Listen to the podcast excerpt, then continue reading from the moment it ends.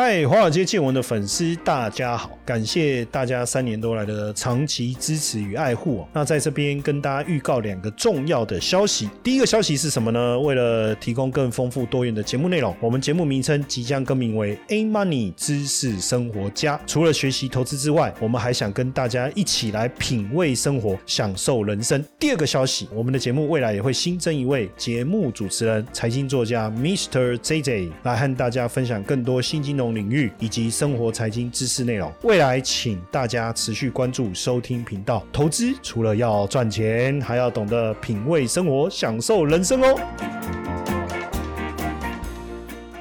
股票市场千奇百怪，见怪不怪。大家好，我是古怪教授谢承彦啊。那从九月份开始哈，我们的节目名称会正式改为 A Money 知识生活家。他说：“哎，老师，你为什么为什么要改名？之前华尔街见闻这个名字我也很喜欢，可是我要跟大家讲哦，华尔街见闻其实在对岸哦，在对岸也有一个媒体，就叫华尔街见闻。那所以很多。”多人认为说，哎，那个华尔街见闻跟我们的华尔街见闻是不是同一个平台？可其实不是哦，其实不是。那只是说，在二零一九年，呃，二零二零年七月七号，我们开始要制作我们的 podcast 的时候，我们当然有上网去查询。台湾当然没有人注册华尔街见闻。那在对岸，华尔街见闻这个平台暂时的关闭。当然，当时因为一些我觉得是政治性的因素了，哦，因为政治性的因素，因为那时候。后香港反送中，华尔街见闻就对岸的华尔街见闻做了一些新闻的描述，那当然就被关台了哈。啊，那那我那时候，因为我一直很喜欢华尔街哦，华尔街大亨呐，对不对？华尔街之狼啦，哦，华尔街布拉布拉布拉，华尔街金童啦，而且华尔街这三个字已经变成一个就是资本市场的代名词嘛，哦，Wall Street，Wall Street。那所以当时我就想说，华尔街什么，我来取什么华尔街什么？那如果我叫华尔街之狼，我的节目叫华尔街之狼也很怪嘛，因为我们我们没有那种攻击性，那么攻击性。所以呢，呃，后来我就想说，我很喜欢这个华。尔街见闻这个名字，台湾也没人注册，我就把它注册起来，我们就开始用了。当然是呃，在我忘了是在去年还是还是什么时候，前年就对岸的华尔街见闻这个媒体呢又复活了。那当然很多人就误会哦，说这我们之间的关系啊哈。那我也在思考，我们要延续原本的华尔街见闻这个名字哦，还是做一个异动？当然一直没有答案。那刚好到今年呢，我们的节目呢也更多元化了啊，包括呃我们在节目的。形态上面哦，我们除了财经之外哦，我们我也希望再多聊一些产业面的，或者是美食啊，或旅游啦哦，或者是这个健康啊，跟财富有关啊。财富不是只有赚钱嘛？什么叫财富哦？什么叫财富？哎，你能够让你这个生活富足的东西都叫财富啊，对不对？哦，所以我觉得健康很重要哦。我觉得这个有了钱以后，享受生活很重要。但是这些刚才讲到这几个议题，我们当然就需要找。更多的专家来分享了，因为我不是全才的嘛，虽然基本上应该也算了哈，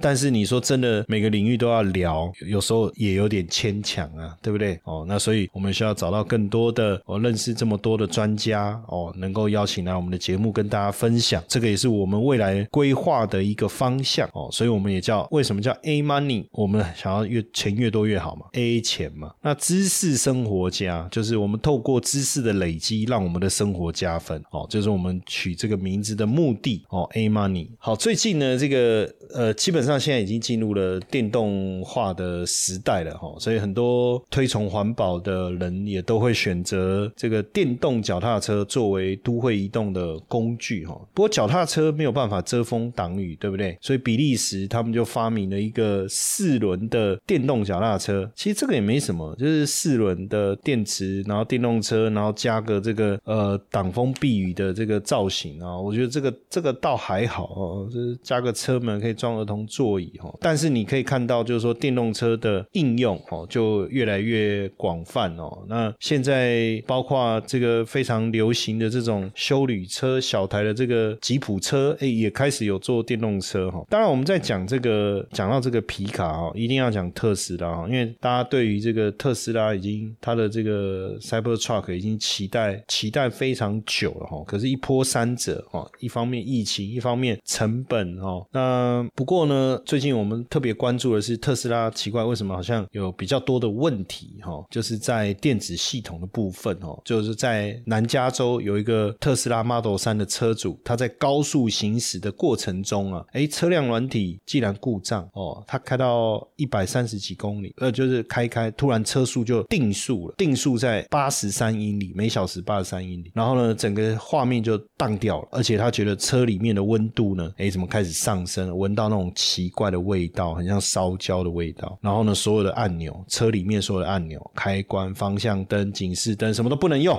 还好可以踩刹车，哦，赶快停在路边，重新启动，哎，这个感觉蛮可怕的，手机宕机啊，重开机啊，但是当然你说这个电动车不就是会动的手机吗？可是人是坐在里面，这个蛮可怕的哈，这个确实蛮可怕的哦。那整个车子，如果你在高速行驶的过程中宕机，说实在的，这种问题其实是蛮吓人的哦。然后现在又有一个骇客，一个十九岁的骇客入侵了特斯拉的软体系统，控制声称呢，他声称他可以控制全球十三个国家二十五辆的特斯拉的电动车，等于是特斯拉的系统有软体漏洞啊，然后让他破解这个特斯拉有个哨兵。模式哦，哨兵模式，那就等于他用远距指令去控制这个电动车，包括解锁车窗啦、哦门窗啦、车门啦，你就可以在没有钥匙的情况下启动车辆。这个我觉得确实是一个很大的问题哦，很大的一个问题。当然不止特斯拉，我们也看到另外一个品牌的车子叫蔚来汽车，结果车主呢远端怎么就他他不在车上，然后呢他去进行电脑系统的升级，结果没想到他的车子呢。被家人开出去，就开到一半以后，他要进行升级，结果车子就当掉了，就不能开了。那你也做不了任何事，你得他等他升级完毕。哎，这个我觉得是一个非常危险的一个机制哈，就是说你升，你可以用远端的方式去升级你汽车的系统，可是就好像我们在使用电脑、笔电打开，它告诉你我现在 Windows 要更新，请你不要关机。那我硬关机呢？当然它就告诉你说可能会损坏，类似这样的意思。所以当你车子开出去，突然你的车子哎。好像绝命终结战有没有？突然这个有人更新你的系统，那这时候系统宕掉，你完全没有办法做动，没办法任何按钮都没办法用的时候，天哪，那时候该怎么办？啊，要汽车逃命，那门还打不开，所以我觉得这个这个确实是一个很大的一个很大的一个问题，哈，很大的问题。那也不知道是不是这样啊？当然就是说现阶段来讲，特斯拉在在这个韩国卖的并不好，卖的并不好。早期确实韩国特斯拉进韩国的时候是不错。可是不知道为什么这几年出现了一些状况，韩国人开始不买特斯拉了。那当然，网络上就有一个说法，就说因为特斯拉是中国做的。但基本上，当然特斯拉整台车当中电池的部分，确实大部分的材料或者是组装是来自于中国。但是你说是不是整台车是中国做的？大家如果在上海组装，那当然没话说了哈。那可是这样就跟韩国不接受特斯拉有什么样的关系？因为特斯拉在二零二二年的时候注新车的注册数量是不到一万五千辆哦，不到一万五千辆哦，年减十八点三。到了今年哦，第一季的时候注册量只有一千三百零三辆，跟去年同期相比是衰退了五成。可是看其他的这个品牌，现代啦等等，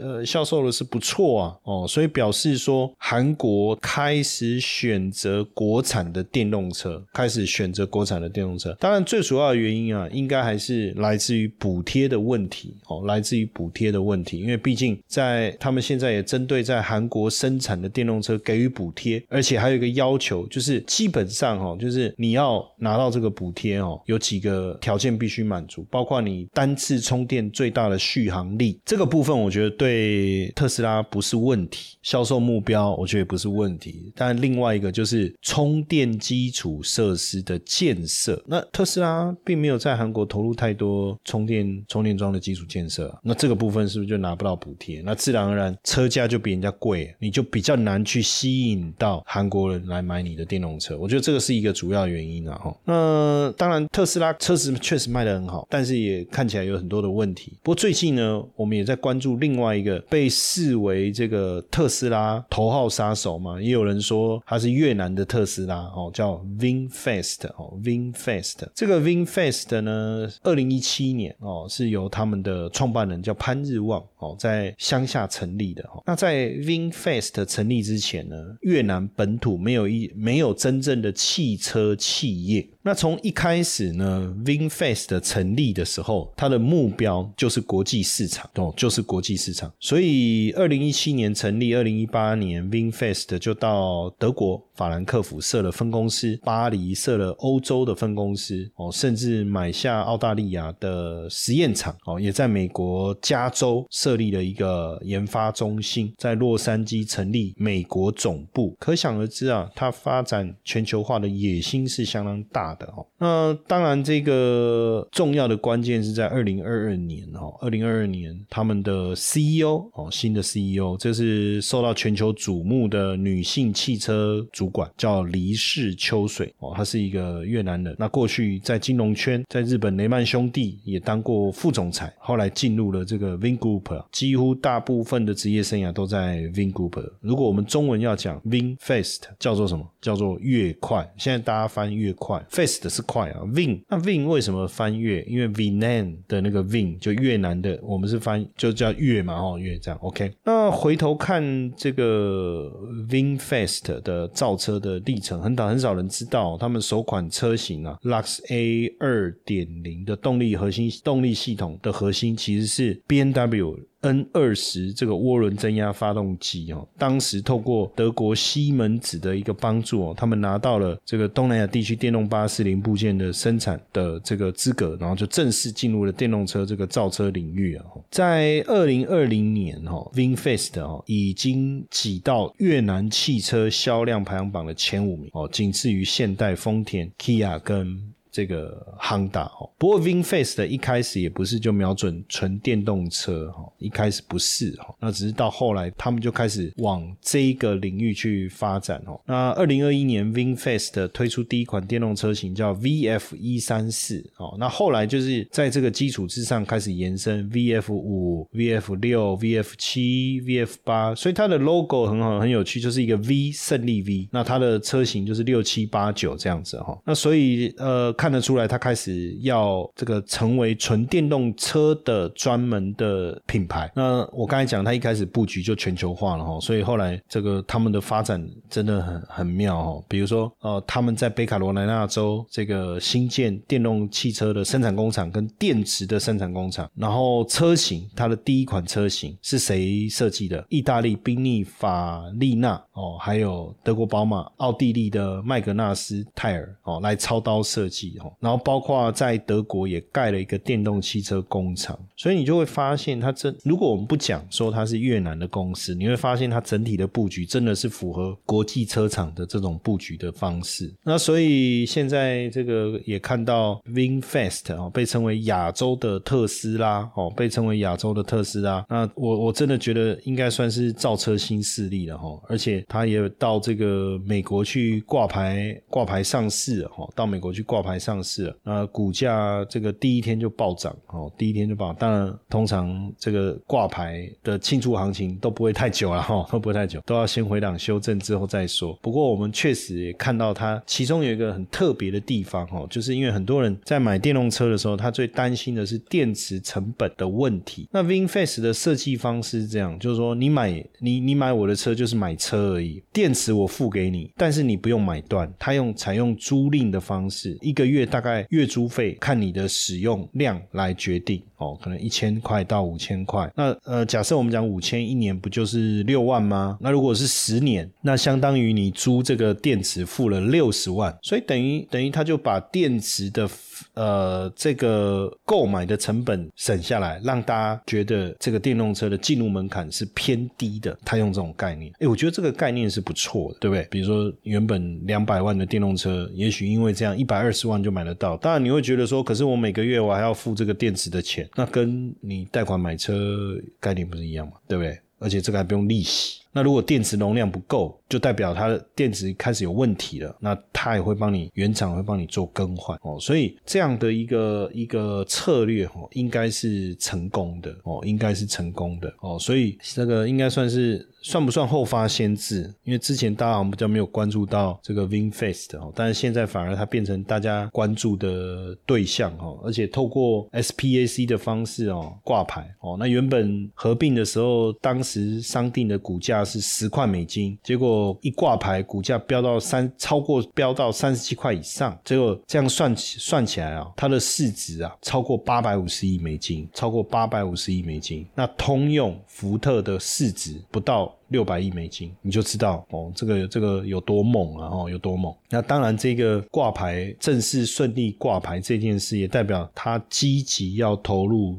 美国的一个市场了哦。可以感受到，其实，在二零二二年十二月的时候啊，这个有一艘货柜船啊，载了 Binfast 的电动车哦，里面总共有九百九十九辆 VF 八的电动车，然后抵达加州，送达海外客户的手上，这就是他跨入。美国市场的非常重要的一步，然后后续。六万多辆送到加拿大、德国、法国、荷兰等等。那你说的一些这个车载娱乐的系统也好，安全辅助系统也好，哎，其实它都有。所以现在市场也在观察，到底最后它的品质的稳定度怎么样哦。然后，当然我刚才讲，第一个是它的策略，就是电池租赁的这个策略，看起来应该是成功的哦，应该是成功的。那只是说后续到底这个能不能真的顺利打败特斯拉，还包括推展。的速度、汽车的品质，还有它的科技感哦，能不能胜过这些特斯拉迷，让他接受？哎，或者说想要买特斯拉的人，你在犹豫的人，他会觉得，哎，这个车外形啊，还有车况啊，假设今天你不要去想越南品牌，反正它在美国制造嘛，对不对？